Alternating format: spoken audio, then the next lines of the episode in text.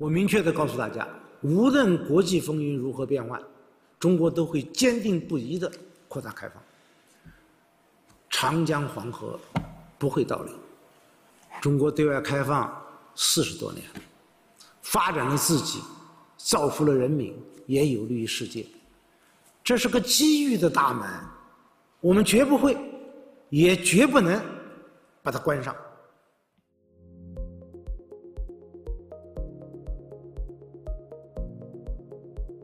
欢迎来到四零四档案馆，在这里，我们一起穿越中国数字高墙。这里是 CDT 周报。十月二十一日至二十九日，十月二十七日凌晨，中国前总理李克强因突发心脏病在上海抢救无效离世，距离他今年三月卸下国务院总理职位仅过去半年。李克强的去世令舆论大感惊讶和意外。甚至有网民对其医疗团队的专业能力提出了质疑。早在2019年，由解放军301医院发布的“九八幺首长健康工程”广告中称，该项目于2005年启动，以把中共最高领导层寿命延长至150岁为目标。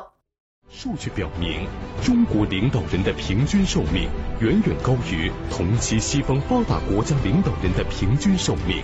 据2008年统计，中国领导人的平均寿命达到88岁高龄。中国的首长医疗保健体系是经实践认可、卓有成效的全球第一医疗保健体系。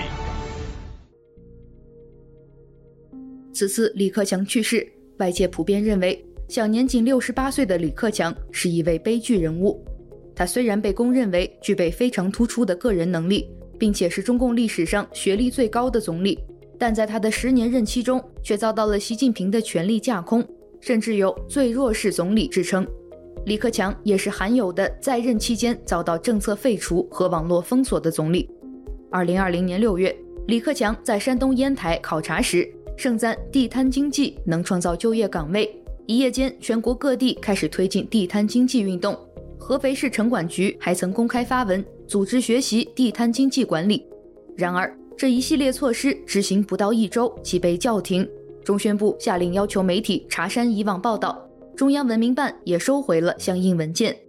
二零二二年五月，李克强于新冠疫情期间赴云南大学考察，视频中他和随行人员大批师生没有佩戴口罩。李克强向现场学生喊道。祝同学们拿到称心如意的岗位。有微博网友在网络上遥相回应道：“祝总理也一样啊。”然而，相关微博话题“总理在云大”却最终遭到了屏蔽。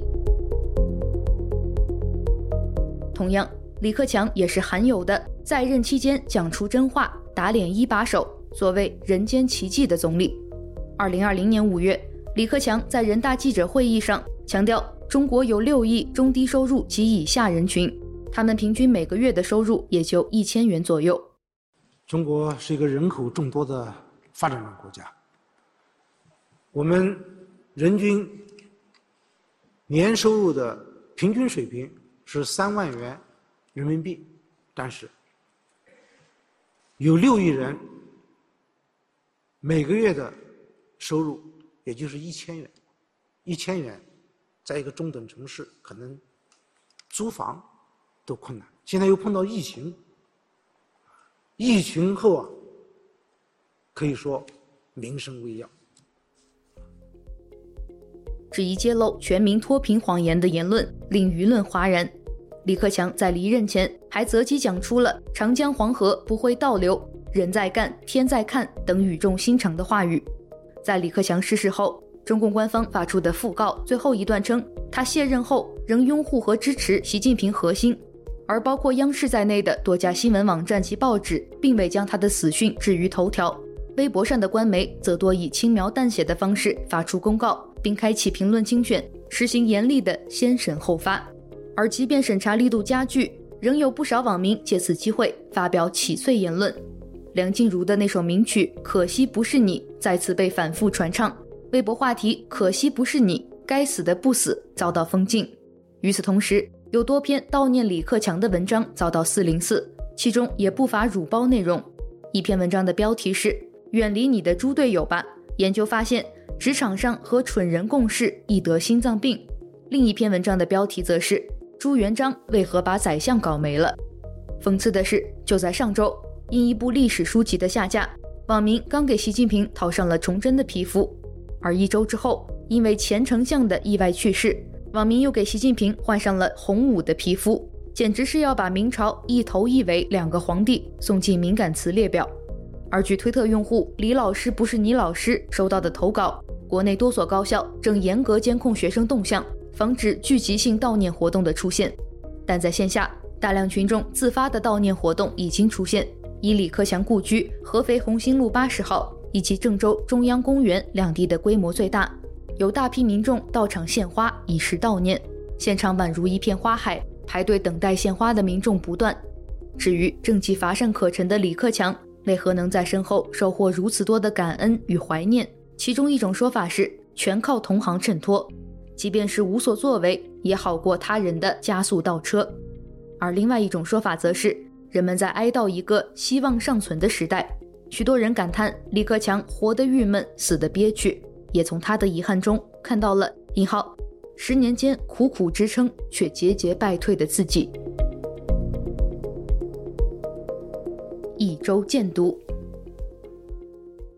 中国数字时代本周推荐媒体“女子主义”，这是一个旨在连接海外中国女性的泛女权社群平台，希望女性朋友们在这里相互认识、共同成长、探索自我、社群和社会，找到属于自己的女权之路。让我们在这里点亮彼此的好主意。CDT 报告会本周关注：一。民主政治并非十全十美，但是能够最大程度的预防和减少社会动乱。二、功劳小报，退役运动员难找出路。三、经济学人，在海外，中国女权主义者们正在重建女权运动。请见本周发布的 CDT 报告会：海外留学生笔谈专家学者，中国民主化会乱吗？外二篇。在本周发布的四零四文库选读栏目中，我们选读的三篇被审查的四零四文章分别是：来自冷月冷言，十六年来首次人体器官捐献和移植条例修订通过；来自微博用户罐头陈，从二零一九开始，我的社交网络和现实生活产生了巨大割裂；以及来自冰川思想号的文章：中年人不发朋友圈可能是一种衰老的标志。请见四零四文库。我感觉到社交网络和我的现实生活产生了巨大的割裂。外二篇。一周关注：十月二十四日，十四届全国人大常委会第六次会议表决通过了《中华人民共和国爱国主义教育法》，自二零二四年一月一日起实行。《爱国主义教育法》总则第三条中写道：“爱国主义教育应坚持以爱国和爱党。”爱社会主义相统一，以维护国家统一和民族团结为着力点，把全面建成社会主义现代化强国、实现中华民族伟大复兴作为鲜明主题。此外，这部法律在规定面向全体公民开展爱国主义教育的同时，突出学校和家庭对青少年和儿童的教育，并对公职人员、企业事业单位职工、村居民、港澳台同胞和海外侨胞等不同群体的爱国主义教育。分别做出了相应规定，请见网络民意，《爱国主义教育法》表决通过，明年元旦起施行。十月二十五日，国务院办公厅发布了关于二零二四年部分节假日安排的通知，其中除夕不放假的设置引发了网络热议。微信公众号挪威 Talk 在“除夕不放假了，春晚也取消吧”一文中这样写道：“昨天。”二零二四年的放假安排出来以后，整个互联网都崩了。根据最新的放假安排，大家惊讶地发现，春节假期除夕不放假。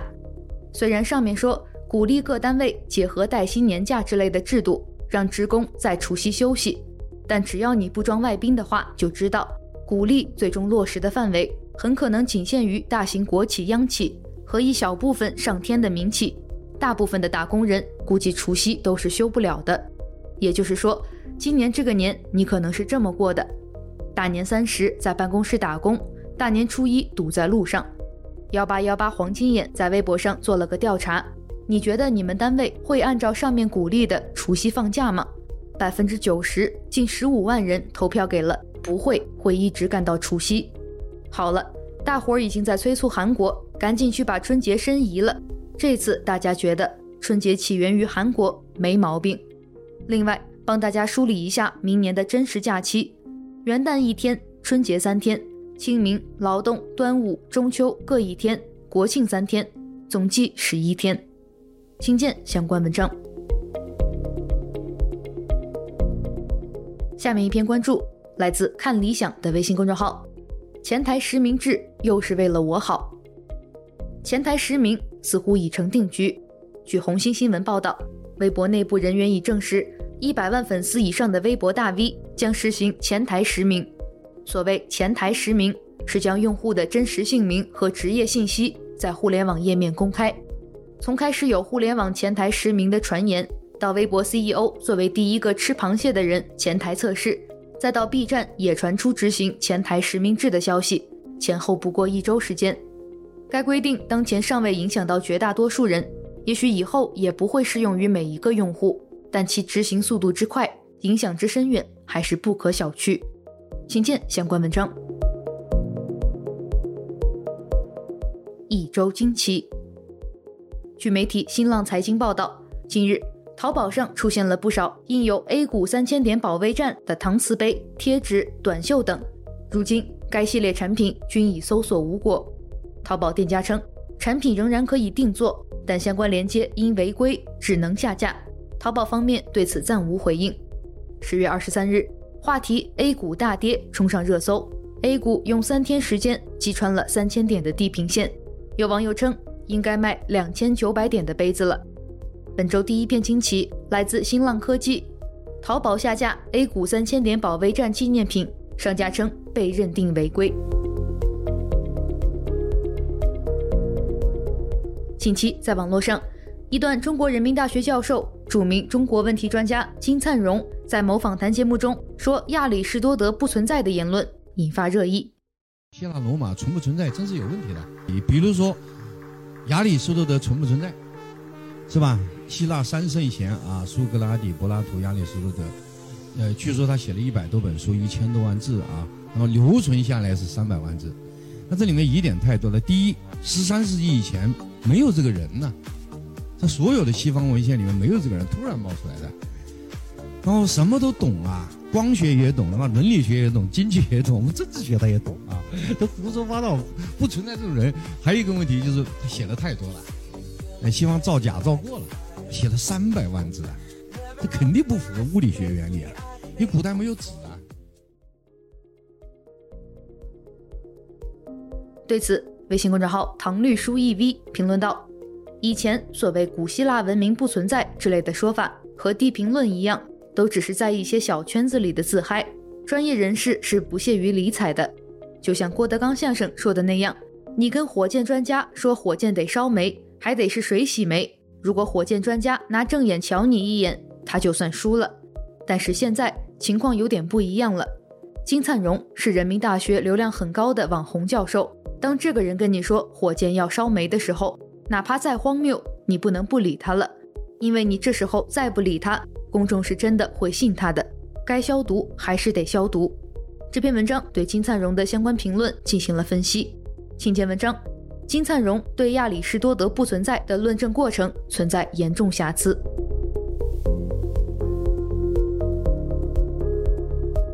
下面一篇惊奇来自微信公众号“雷叔说事”，取消课间十分钟图什么？作者写道：最近有一个热搜。开学一个多月后，儿童精神科爆满。前央视主持人李小萌也站出来呼吁，不能忽视孩子的心理问题。他希望教育主管部门强制恢复课间十分钟。看到这些话，我有些迷糊，怎么现在连课间十分钟都没有了吗？网友的吐槽让我大吃一惊。他们说自己孩子在课间十分钟里，除了上厕所、喝水以外，不能出教室。三年级的学生中午午休上厕所还得举手示意，上厕所时还得排成直线，放学时学生们得排成四列纵队，排得不齐要被批评。一位网友爆料，为了检查谁大声说话，走廊里还装了分贝检测仪，很多孩子都说坐一天大腿都坐麻了。有的学校待遇好一点，学生可以出教室，但也不能越界，只能在自己那一片走廊散散步。顺着这个话题，最近有记者去调查北京市中心二十七家小学，他们发现其中二十二所学校严格限制课间十分钟的活动。一幕幕描述下来，肯定有人觉得这和坐牢一样。可真要是在监狱，犯人还是能享受一些为了人性化而人性化设置的福利。请见相关文章。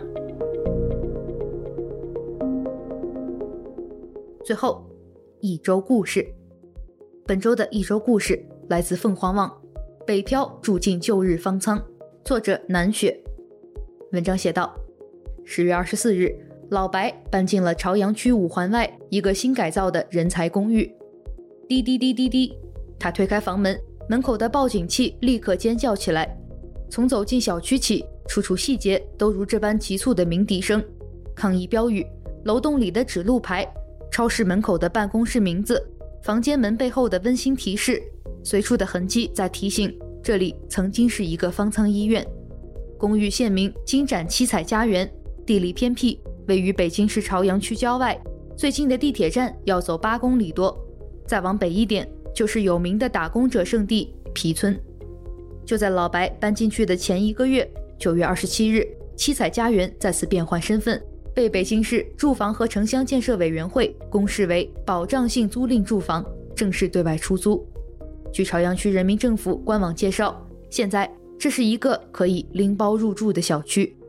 请见相关文章。以上就是本期节目的全部内容。如果大家希望了解本期节目中提到的相关新闻事件和文章，欢迎点击本期节目简介中的链接。在中国数字时代网站阅读更多内容。中国数字时代 （CDT） 致力于记录和传播中文互联网上被审查的信息，以及人们与审查对抗的努力。欢迎大家通过电报 Telegram 平台向我们投稿，投稿地址请见本期节目的文字简介。阅读更多内容，请访问我们的网站 cdt.media。